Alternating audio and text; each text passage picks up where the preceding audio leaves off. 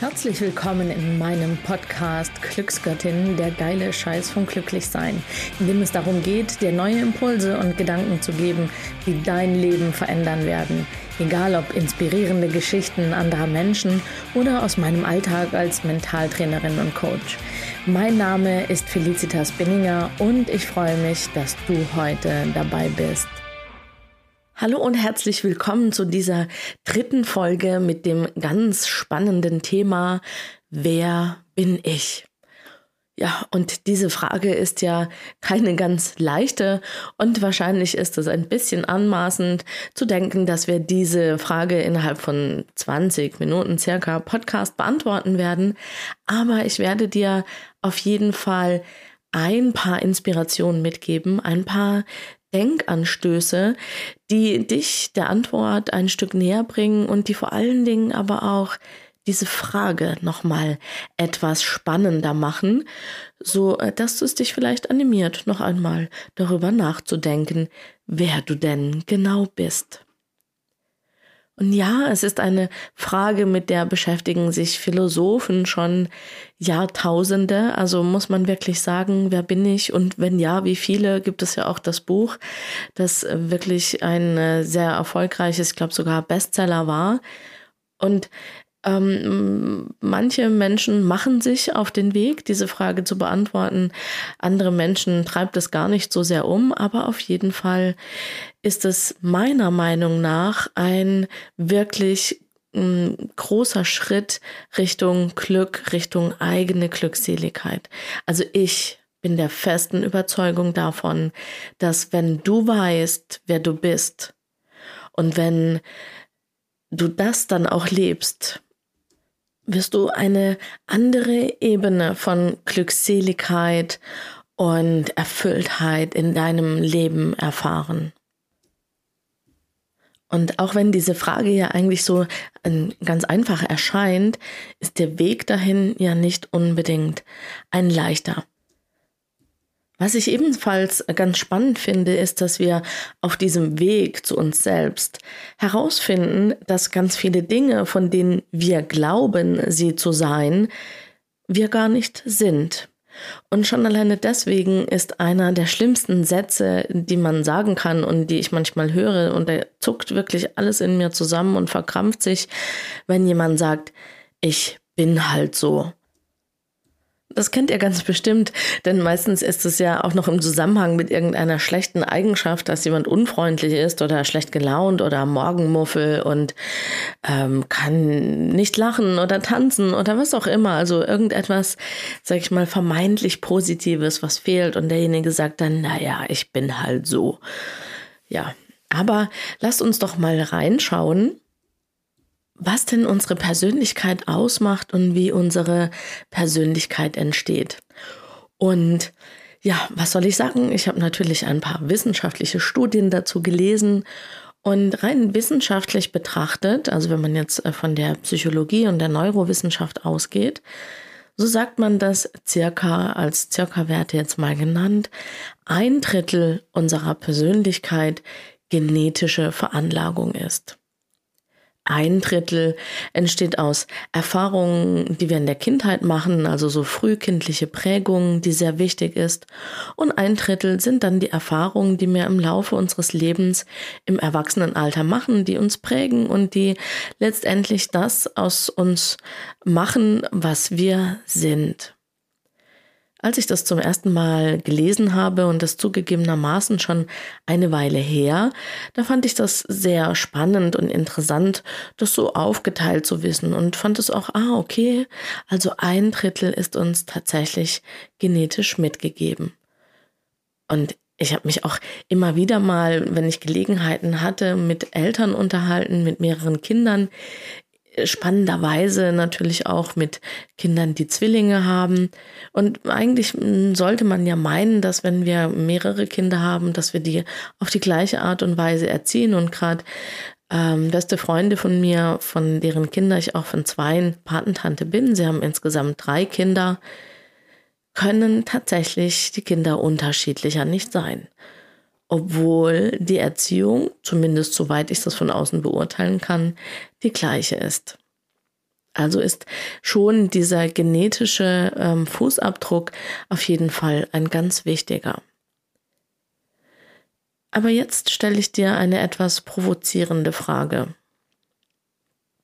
Wenn ein Drittel genetisch mitgegeben ist. Und der Rest sind jetzt mal unabhängig davon, in welcher Phase unseres Lebens entstanden, Erfahrungen, die wir in unserem Leben machen, ist es nicht dieses eine Drittel, dieses genetisch vorgegebene, ist das nicht der eigentliche Kern unserer Persönlichkeit? Und alles das, was wir von außen mitgegeben bekommen, ist uns quasi anerzogen, anerlebt, angelebt. Ja, wenn man bedenkt, und das haben wir letzte Woche ja gesehen, wie unsere Gedanken entstehen und dass wir ja immer wieder das Gleiche denken oder das, was wir schon mal gehört haben. Und im Kindesalter haben wir vielleicht noch nicht sehr viel eigene Gedanken, aber dafür sind wir sehr empfänglich für die Gedanken anderer. Und überleg mal, wie viele Gedanken wir einfach übernehmen, ohne sie jemals in Frage gestellt zu haben. Wie viele Glaubenssätze. Wir entwickeln also unsere Persönlichkeit durch Erlebnisse und Erfahrungen, durch das, was uns passiert oder schlimmer noch, was andere uns sagen, was richtig oder falsch ist, wer und wie wir zu sein haben. Und ja, natürlich, das ist eine wichtige Prägung, die wir mitbekommen. Und in der Regel sind es ja auch ähm, Werte, die wir durch unser Elternhaus beispielsweise erfahren. Aber ich habe da ein sehr schönes Bild übernommen. Das hat ähm, mal jemand verwendet. Tatsächlich weiß ich gar nicht mehr genau wer. Aber es ist so, du kannst es dir vorstellen, du kommst zur Welt und du hast eine weiße Land Leinwand. Also wir kommen zur Welt, haben diese weiße Leinwand und ich glaube tatsächlich in dem Moment, wo wir zur Welt kommen, haben wir wirklich eine reine Seele. Ich glaube, kein Mensch, auch wenn wir sehr unterschiedlich zur Welt kommen, kommt böse oder bösartig zur Welt. Ich glaube schon, dass wenn das in einem Menschen entsteht, dann sind es wirklich die Erfahrungen, die dieser Person, die diese Person erlebt hat, aber niemals wirklich der genetische Fußabdruck oder eben unsere innerste, unser innerstes Sein. Wir kommen also auf die Welt als reine Sehne und haben diese weiße Leinwand. Und dann kommen unsere Eltern, unsere Geschwister, unsere ganze Familie und immer mehr erweitert sich dieser Kreis im Kindergarten, die Lehrer in der Schule und immer mehr Personen kommen und malen auf unsere weiße Leinwand. Und es entsteht ein Bild. Und dieses Bild ist manchmal schöner, manchmal weniger schöner und dann wird noch was drauf gemalt und dann passen manchmal auch die einzelnen äh, Teile in diesem Bild vielleicht gar nicht zusammen. Aber Fakt ist, dass andere Menschen und Erlebnisse und Situationen unsere Leinwand bemalen und wir vor lauter Bild diese Leinwand gar nicht mehr sehen und vielleicht gar kein Gefühl mehr dafür haben, was verbirgt sich eigentlich darunter. Denn das, was es letztendlich ausmacht, ist die Tatsache, dass wir diese Dinge unbewusst übernommen haben. Wir haben nie darüber nachgedacht, ob wir dieses Bild auf unserer Leinwand haben wollen, das diese Person gerade malt. Ich möchte nicht alle Bilder verteufeln. Es geht darum, bewusst zu entscheiden, welche Bilder möchtest du denn auf der Leinwand haben? Und welche Bilder gehören so gar nicht zu dir? Was ist Bestandteil deiner Persönlichkeit und lässt deine Persönlichkeit entfalten? Und was hält dich vielleicht klein oder zurück? Was hält dich genau davon ab, diese Potenziale und diese Persönlichkeit zu entfalten? Letztendlich ist es das, was wir in der Persönlichkeitsentwicklung tun. Oft wird auch das Bild verwendet, dass wir quasi auf die Welt kommen und eingewickelt werden und durch die Persönlichkeitsentwicklung entwirren wir diese äußeren Schichten wieder, die zu uns gehören. Im Grunde genommen geht es schon wirklich darum, herauszufinden, was gehört zu mir, welche Schichten und Schalen kann ich entfernen, weil sie mir wirklich im Wege stehen und wie kann ich das volle Potenzial aus mir herausholen. Und bei dem Stichwort Potenzial muss ich sagen, dass ich wirklich der allertiefsten Überzeugung bin und meine Arbeit mir das auch wirklich bestätigt, dass wir alle Menschen voll stecken mit Potenzialen. Also jeder hat in sich das Potenzial, ähm, etwas Großartiges zu leisten und etwas Großartiges zu erreichen und auch wirklich ein glückliches Leben zu leben. Und es wäre wirklich eine Vergeudung, dieses Potenzial nicht herauszuholen und die Gelegenheit zu nutzen, dieses Leben zu einem wirklich geilen Leben zu machen. Natürlich leben wir auch in einer dualen Welt und es gäbe nicht das Gute, wenn wir nicht das Schlechte hätten. Äh, grundsätzlich, wir werden uns zu einem späteren Zeitpunkt auch noch über Bewertungen und gut und schlecht und positiv und negativ unterhalten. Aber Fakt ist natürlich, wie gesagt, diese Dualität.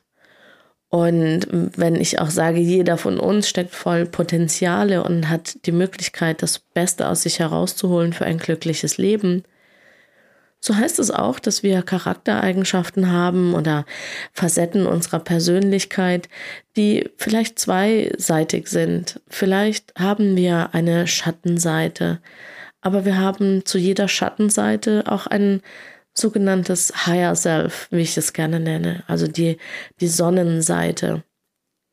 Und in jeder Schattenseite, die wir mit uns tragen, steckt aber immer, immer, immer auch die Sonnenseite.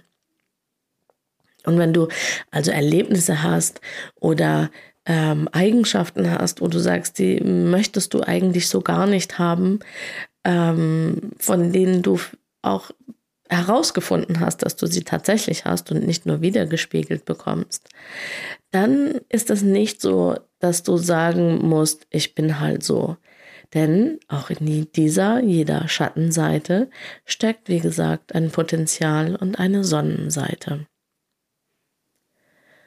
Ich möchte diesbezüglich mal zwei Beispiele nennen, um das Ganze etwas plakativer zu machen. Also ich bin groß geworden und eigentlich immer mit dem Gedanken und dem Spiegel, der mir vorgehalten wurde, ich bin etwas chaotisch und unordentlich. Und ja, tatsächlich würde ich das jetzt auch zunächst mal so bestätigen.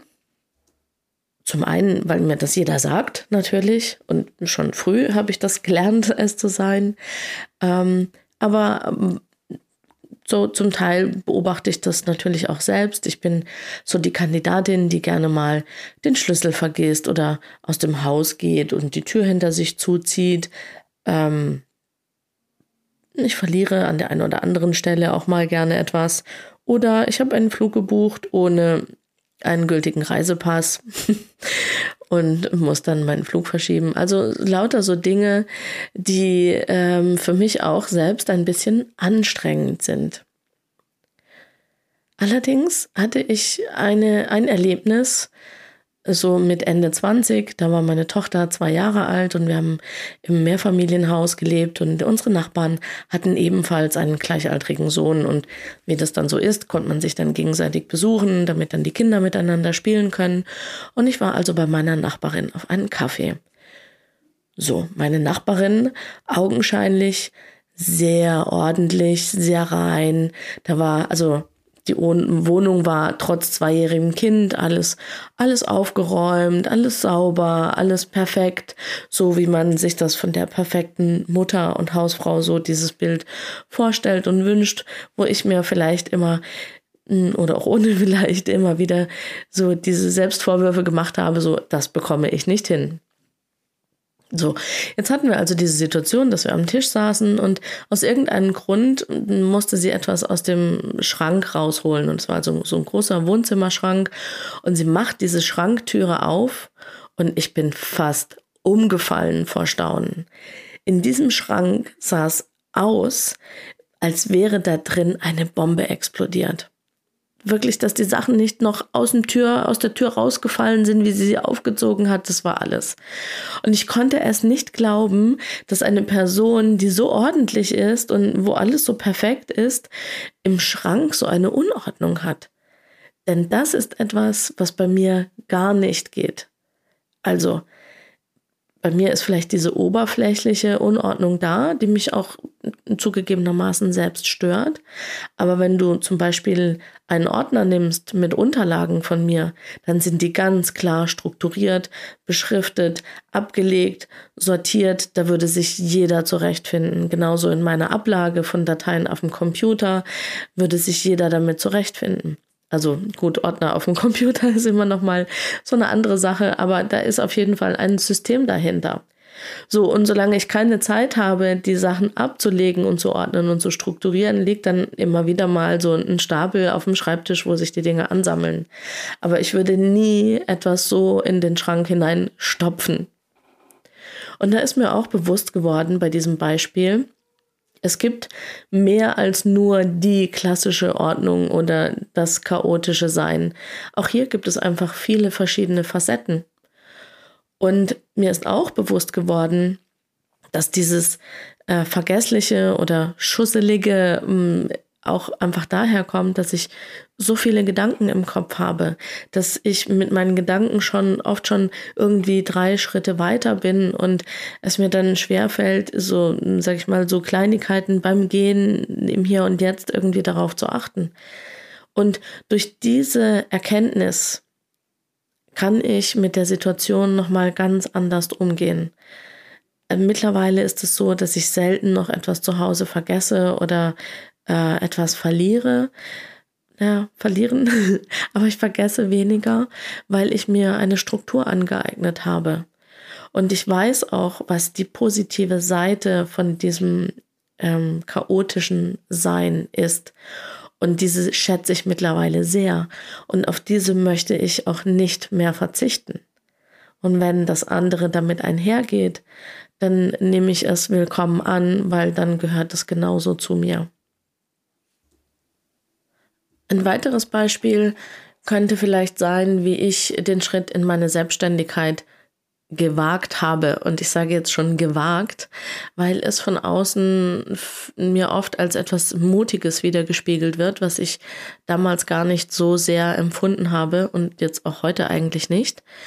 Aber nichtsdestotrotz hat dieses ähm, dieses, was mir mein Umfeld gespiegelt hat, von wegen, oh, wie riskant und bist du dir sicher und wie willst du das machen und was machst du, wenn und wenn das dann nicht funktioniert und wenn du dann keine Kunden findest. Das heißt also, das, was ich von meinem Umfeld ja immer wieder ähm, zugetragen bekommen habe, das war etwas, was mich sehr stark und auch lange zurückgehalten hat, wenn ich ehrlich bin.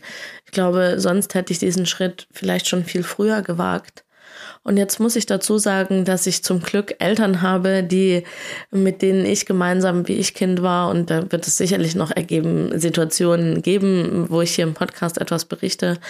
Aber meine Eltern waren auch sehr mutig und haben wirklich große Schritte gemacht, wie ich Kind war. Und wir sind beispielsweise nach Italien ausgewandert. Also meine Eltern haben alles hinter sich gelassen, um in Italien eine neue Existenz aufzubauen.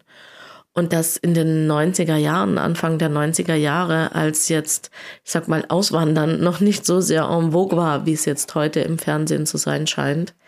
Das heißt, da habe ich so ein bisschen dieses ähm, Esprit auch mitgegeben bekommen, dass ich irgendwann dann doch diesen Sprung geschafft habe, obwohl mein Umfeld mich da, hm, ich möchte jetzt sagen, doch schon ein bisschen gehalten hat in der Sicherheit meines äh, Angestellten-Daseins. Aber am Ende des Tages bin ich diesen Schritt gegangen und es war mit das Beste, was ich je hätte tun können. Die Frage ist immer, was gehört zu dir und was hast du von anderen übernommen? Und um die Antworten darauf in dein Bewusstsein zu bekommen, ist wie immer die Reflexion ein, ein guter Weg. Das heißt, dass du wirklich in dich gehst und dir diese Fragen stellst, wer möchtest du sein, wer glaubst du zu sein? Und woher kommen diese Gedanken, dass wenn du jetzt den Gedanken hast, hm, ich bin nicht talentiert, ah, ich hatte letzte Woche noch so ein schönes Beispiel, ich kann nicht singen, ja, ähm, woher kommt dieser Gedanke und kannst du wirklich sicher sein, dass das so ist? Und wenn du es möchtest, was kannst du tun, um es in dein Leben zu ziehen? Also geh in die Reflexion, stelle dir die richtigen Fragen, denn die Fragen in deinem Leben bestimmen die Qualität in deinem Leben. Und natürlich sind wir dann am meisten wir selbst, wenn wir am wenigsten Einfluss haben von außen. Das war etwas, was mir sehr stark geholfen hat, auch zu dem Zeitpunkt, wie ich beispielsweise gekündigt habe, dass ich mich meinem persönlichen Umfeld, das ich wirklich sehr liebe, etwas entzogen habe. Und ich habe mich in ein Umfeld begeben von Menschen, die dort waren, wo ich hinkommen wollte. Ich habe mich bei einem Jahresprogramm angemeldet, in dem nur Unternehmer waren, großdenkende Menschen. Und die habe ich einmal im Monat getroffen. Und diese Energie habe ich aufgesaugt. Und da habe ich mit meiner eigenen Persönlichkeit auch etwas gespielt. Und ich konnte ja, da war ich, das weiße Blatt Papier. Da kannte mich niemand, da konnte ich Facetten von mir zeigen, die ich vielleicht so zu Hause nie gezeigt hätte. Das heißt, rauszugehen aus diesem eigenen Umfeld kann manchmal sehr spannende Erlebnisse mit sich bringen. Ich hoffe, ich konnte dir mit der heutigen Folge ein bisschen Inspiration mit auf den Weg geben, etwas über dich und deine Persönlichkeit und dein Sein nachzudenken. Ich wünsche dir wirklich von ganzem Herzen, dass du hier tief gräbst, ganz neugierig bist und all die Schätze aus dir herausholst, die in dir schlummern. Und wenn es dir nicht gleich gelingt, dahin zu kommen, wo du hin möchtest, dann bleibe geduldig und bleibe auch einfach hier im Podcast dran, denn das sind die Themen, über die wir in den weiteren Folgen auch sprechen werden. Ich freue mich, wenn du weiter am Ball bleibst und dann hören wir uns nächste Woche. Tschüss!